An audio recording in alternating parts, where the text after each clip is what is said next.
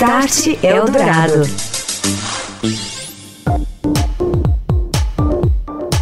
Olá, muito boa noite. Este é o Start Eldorado, começando agora aqui na Eldorado FM pelos 107,3.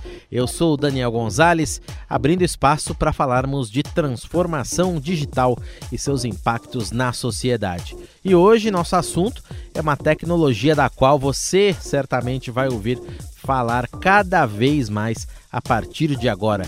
5G, a quinta geração nas comunicações móveis, não só na telefonia celular, que vai ganhar muito, mas também que vai abrir inúmeras possibilidades de novos negócios, vai mudar muito nossas vidas, nosso dia a dia, nas mais diversas áreas, da saúde à educação, as viagens, a medicina, as cidades inteligentes, os carros autônomos. Hoje aqui no Start Eldorado nós vamos falar de 5G, quinta geração das redes móveis, cujas faixas de frequência devem ser leiloadas até março do ano que vem aqui no Brasil.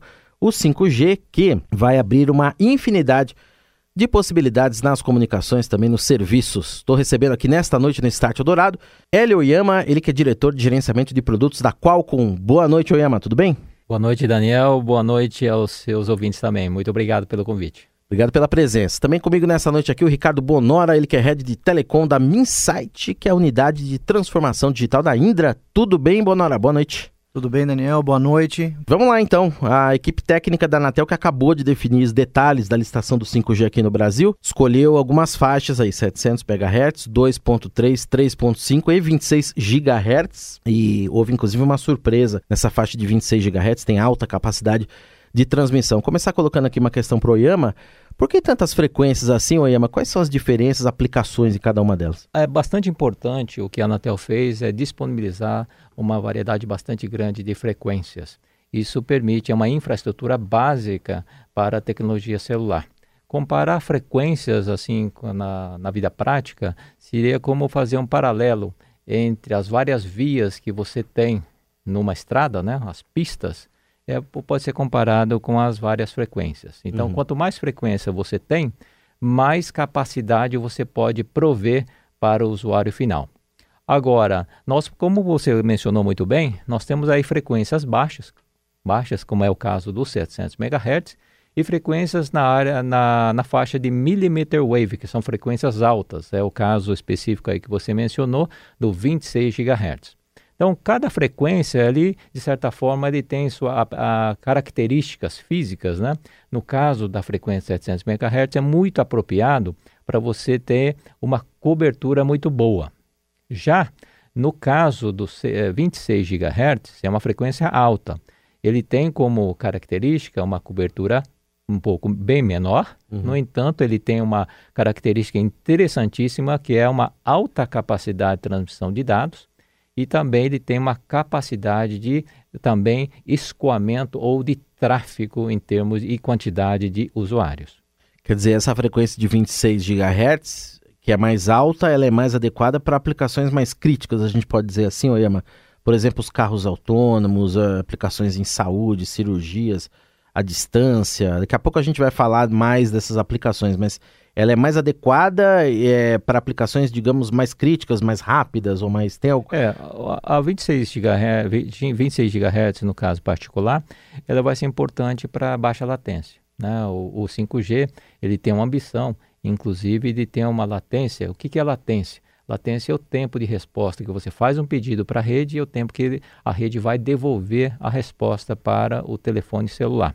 Isso é muito importante. Baixa latência, exemplo de, de uso é, é, por exemplo, jogos ou então também missões críticas, por exemplo, a utilização da tecnologia 5G, exatamente por essa característica, em é, robôs na, no contexto da indústria 4.0, uhum. além da robustez. Bonora, o Oyama já citou aí algumas das aplicações. O 5G é uma mudança, é, eu costumo dizer, né, e os nossos convidados aqui que nós ouvimos no programa, eu costumo dizer que é outra coisa do que foi a passagem do 3G para o 4G. O 4G para o 5G é uma revolução praticamente completa nas possibilidades de negócios, tudo que vai se abrir aí. Quais que são ah, algumas possíveis aplicações na tua visão que imediatamente podem entrar em funcionamento no Brasil ou que é, o 5G pode possibilitar para um futuro próximo? Bom, eu, eu, eu, costumo até, quando as pessoas me perguntam, né, Bonora, o que, que a gente vai poder fazer? Então, eu gosto até de contar um pouquinho a história, né, assim, bem, sendo bem, bem, bem rápido e prático, né. É, o 2G a gente conseguia mandar SMS e e-mails, né? Uhum. É, com 3G a gente já começou a mandar fotos e vídeos. Com 4G a gente já consegue assistir séries, né? A gente já consegue fazer outras coisas, né? Com muito mais velocidade do que, do que com as outras tecnologias. E o 5G vem é, com uma capacidade 20 vezes mais do que o 4G.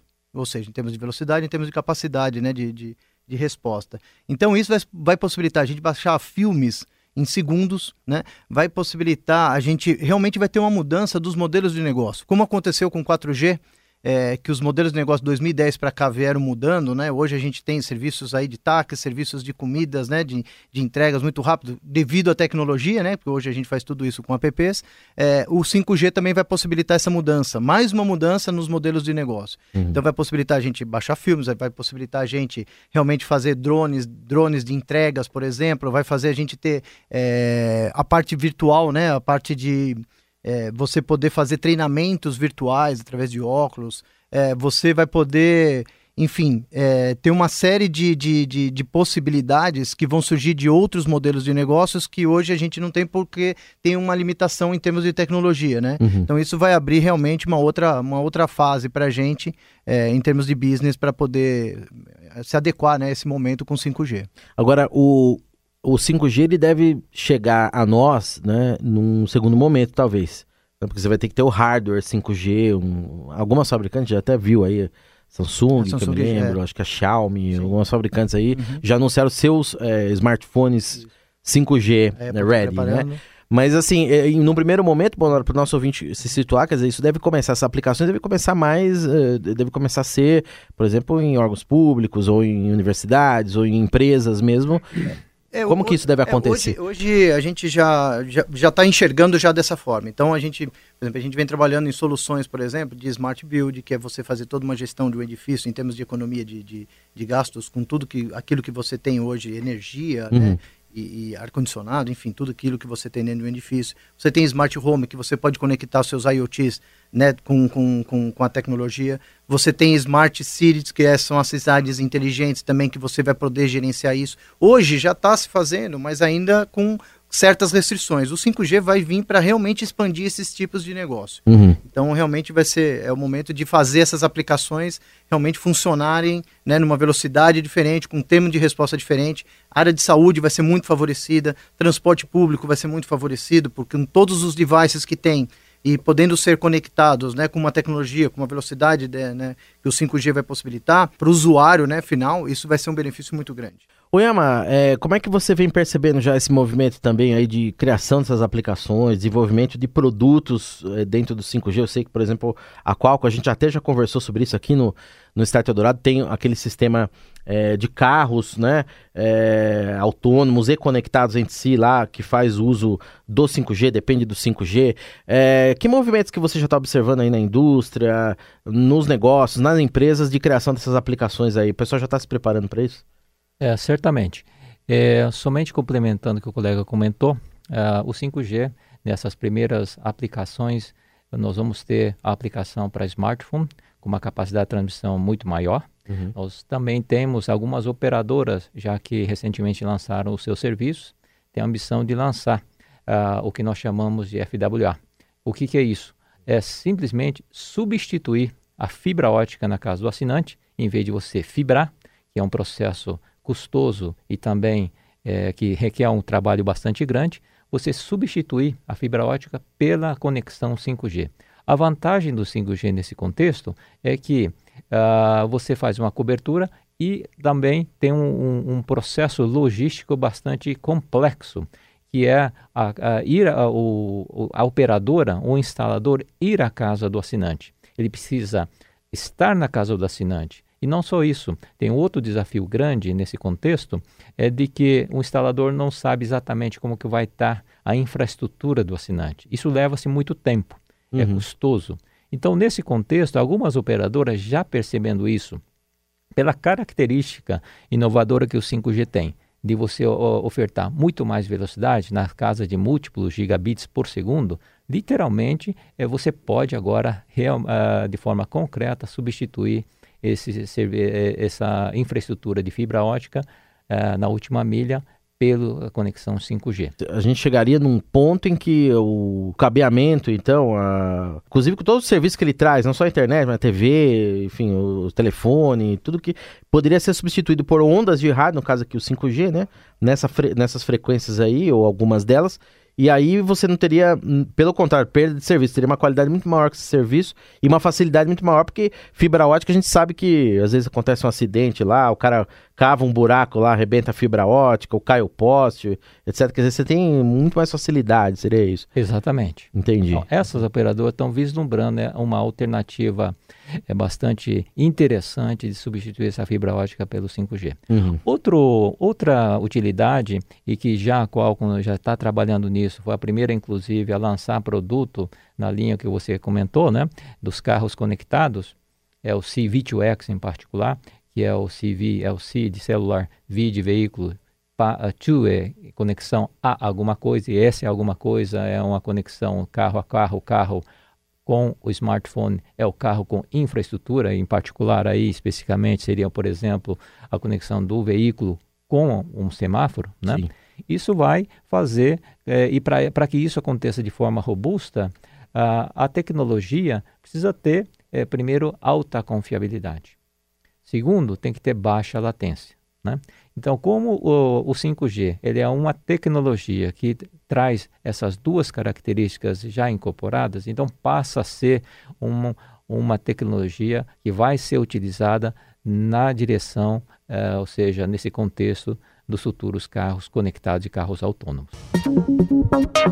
Estamos de volta hoje falando sobre 5G, a quinta geração nas redes móveis de comunicação e todas as possibilidades que estas redes, que devem começar a operar no Brasil em 2021, estão em fase de licitação pela Anatel. As regras foram definidas recentemente, haverá o leilão, a licitação dessas frequências que, que tudo isso vai causar como revolução nas nossas vidas, nos negócios, nas empresas, em diversas áreas do conhecimento, nas comunicações, inclusive. Estou aqui no estúdio com o Hélio Oyama, diretor de novos produtos da Qualcomm, e também com o Ricardo Bonora, ele que é head de telecomunicações da Indra.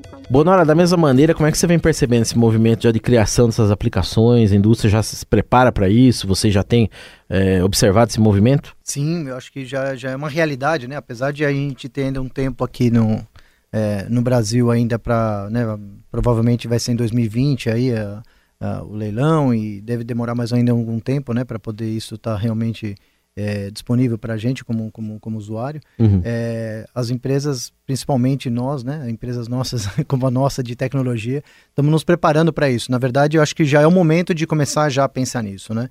Então, eu acho que o, o fato da tecnologia ainda não estar tá disponível é, as aplicações podem começar a ser desenvolvidas. Né? Então, acho que a gente já vem pensando dessa forma é, para quando realmente estiver disponível, a gente já vai estar tá preparado para fazer. E eu acho que o mercado já está pensando assim, né? A parte de saúde, né? Eu acho que já está nesse caminho, né? Hoje a gente já vê acontecendo algumas coisas na parte robótica, na parte de cirurgia, realmente na parte de, é, de você ter um atendimento já com toda essa, essa, essa conectividade já né, envolvida. Uhum. Então, é... cirurgia à distância. Cirurgia à distância. Com enfim, realidade virtual. Realidade virtual, por exemplo, hoje é, a gente vem preparando até já soluções de treinamentos de realidade virtual. Então você coloca um óculos, você consegue treinar o pessoal em campo, né? O pessoal, é, isso tudo já está sendo preparado, né? Uhum. Já tá sendo, já é uma realidade, vamos dizer assim. Em termos de aplicação, uma realidade. Eu acho que quando chegar a tecnologia, isso realmente vai ter um consumo é, como deve ser. Questão de infraestrutura das operadoras mesmo para assim que se leiloarem, né? Listarem as frequências, é, isso tudo já ir para o ar e começar a funcionar. Questão de infraestrutura de é, estações de rádio base, antenas, é uma coisa complicada. Aqui em São Paulo a gente tem problema com é, permissões quanto a isso, etc.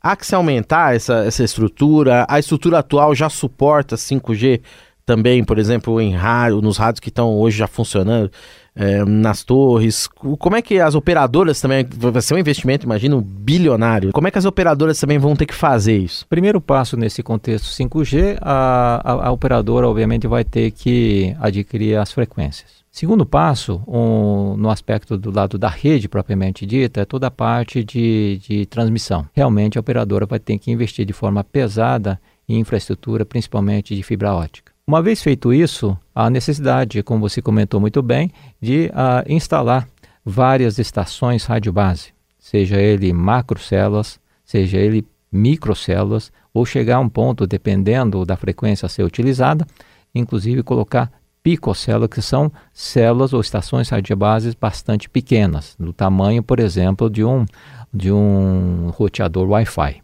Então, Praticamente de nível individual. Assim. Exatamente, dentro de uma casa ou então é, de, de, um escritório ou de um ambiente corporativo. Como é que você vê essa questão, Bonora, da infraestrutura? As operadoras, além desse investimento que terão que fazer, estão preparadas também financeiramente? A gente vê operadoras aí com dificuldade, caso da Oi aí há pouquinho tempo, também é uma coisa difícil, né? Concorrência aumentando, é, é, essa questão, como é que elas devem trabalhar? É, isso, isso realmente é uma, não sei se é um, não chega a ser um problema, mas é uma realidade hoje que as operadoras estão enfrentando, né?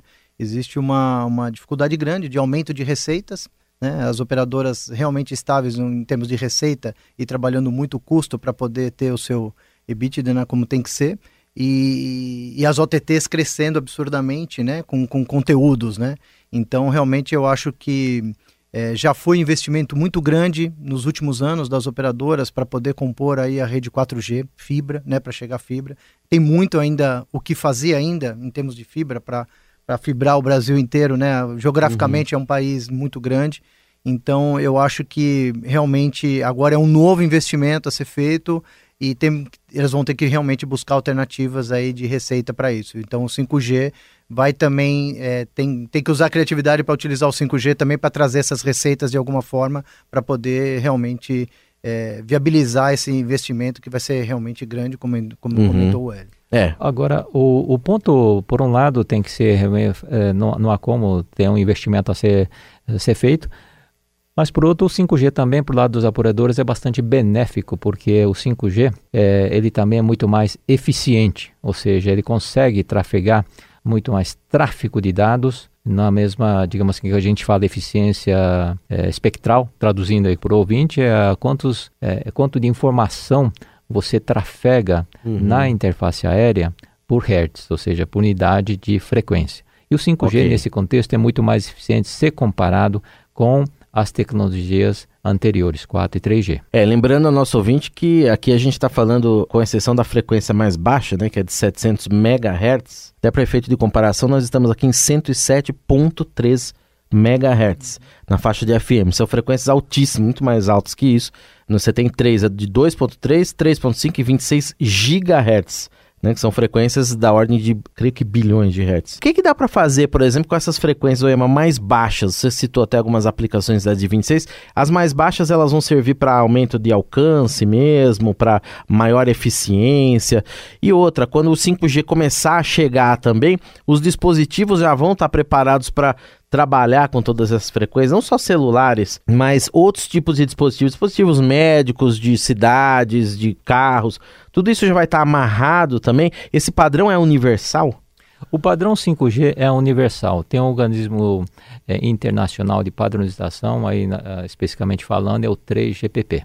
Então uhum. é um padrão de é, é um padrão Uh, e também de nível mundial internacional. Com relação a essas frequências né, que você mencionou, cada um tem suas vantagens tecnológicas. A de 600 tem uma característica bastante interessante e tem uma área de cobertura bastante... O alcance, o alcance é muito maior se comparado com as outras frequências mais altas. No geral, a regra é a seguinte, quanto mais alta a frequência, menor é a área de cobertura.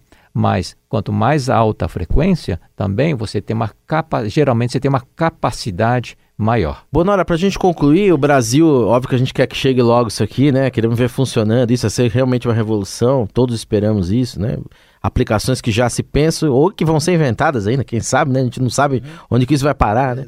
Então, o que, que você acha que vai uh, poder acontecer aí eh, de aplicação, de, de uso disso? E eu queria a tua análise também em relação ao 5G aqui no Brasil, outros países aí que já anunciaram, né? Tem redes funcionando já na Ásia. Creio que nos Estados Unidos é, já na, tem rede. A, a Como Coreia, é que tá esse né? panorama? A Coreia lançou na agora, Coreia, né? Há, há, pouco tempo, já já já tá, já tá ali já, inclusive comercializando. Eu acho que o principal impacto aí é, realmente são os pacotes de dados. Eu acho que as operadoras vão ter que se adequar também ao 5G, como está acontecendo na, na, Coreia, como aconteceu agora também nos Estados Unidos, né, em Washington. É, também está tá, tá sendo colocado lá, e elas vão realmente ter que revisar os seus planos com relação a plano de dados, né, uhum. né, para poder é, se adequar ao 5G. É, na América Latina, o México realmente ainda está na frente né, dos, do, do, dos outros países. O Brasil vem aí com esse plano agora de 2020, que eu acredito que deve realmente comercializar a partir de 2021, né? É, depois de testes e depois de contratos, enfim, os próximos passos aí depois do leilão. Uhum. Então, e dentro desse período a gente ir se adequando, principalmente com relação aos devices, né? Como você falou, eu acho que vão começar já a aparecer os celulares como já tem lá fora, né? já está a Samsung, lançou aí o S10 5G, enfim. E, e, e, os devices, né, como comentou o Hélio também, eu acho que vão estar tá é, se adequando também a esse novo momento, porque é, é, realidade, né? Não dá para a gente achar que isso não vai acontecer. O Hélio quer completar aqui, é, diga. Com relação aos devices, conforme eu mencionei, a Qualcomm é líder nesse mercado celular, no, no 3, 4 e novamente no 5G. É, essa é uma característica interessante que está ocorrendo aqui no 5G, é que somente para você fazer, para nós fazermos uma comparação, se no lançamento do 4G nós tínhamos aí é, 3, 4 devices e 3, 4 operadoras, aqui no 5G nós vamos ter mais de 30 dispositivos sendo lançados a, sendo lançado agora em 2019. Além de mais de 20 operadoras já é, lançando também as suas redes já nesse ano. Então, realmente o 5G tem tido uma atração em uma disputa, inclusive entre as operadoras, quem é que lança primeiro, tá? Ok, quer dizer, não deve demorar tanto para chegar para nós, né? E criarmos as nossas próprias redes também em casa, né? Sim, e eu acho que um outro tema, tema um ponto importante também, as próprias vai, vai favorecer os usuários, porque as operadoras vão usar o 5G também para poder, né, é, absorver o mercado. Então, uhum. isso eu acho que vai ser importante também para a gente, como Para o consumidor, consumidor, final, final né? Dúvida. E, e, uma coisa só para a gente concluir, é a possibilidade de nós termos praticamente cada um de nós a nossa própria rede, né? Com dispositivos de IoT, ou casa conectada, Sim. ou com nossos smartphones, com dispositivos inteligentes, Alexa, você vê aí outros mais. Cada um, praticamente, a rede 5G permite, né? Esse tipo de individualização, Sim. sem perder de qualidade, né? Mais importante. Podemos falar horas aqui sobre 5G, já fico os dois convidados para numa próxima aí, quando Obrigado. começar tudo isso a funcionar, voltarem aqui. Recebi o Ricardo Bonora, Rede de Telecom da Minsight, que é a unidade de transformação digital da Indra. Um abraço, Ricardo. Muito obrigado pelo convite. Boa noite a, a todos os ouvintes. Valeu. Hélio Yama, diretor de gerenciamento de produtos da Qualcomm, mais uma vez com a gente aqui no Start Dourado. Oi, Yama, obrigado pela entrevista. Um abraço, até mais. Muito obrigado. Nós é que agradecemos e sempre à disposição. Start Eldorado. Ficando por aqui mais um Start Eldorado, lembrando que nosso programa também é podcast. É publicado todos os sábados, uma edição inédita lá no canal do Estadão Notícias, que você encontra nos principais serviços de streaming, juntamente com os outros podcasts aqui da Eldorado. E também no site da Rádio dos Melhores Ouvintes, radioeldorado.com.br. Só encontrar lá o Start. Eu sou o Daniel Gonzalez e este é o único programa de rádio no Brasil a tratar destes grandes temas da transformação digital na escala da sociedade, das nossas vidas, nos negócios, no nosso dia a dia. Você ouviu Start Eldorado.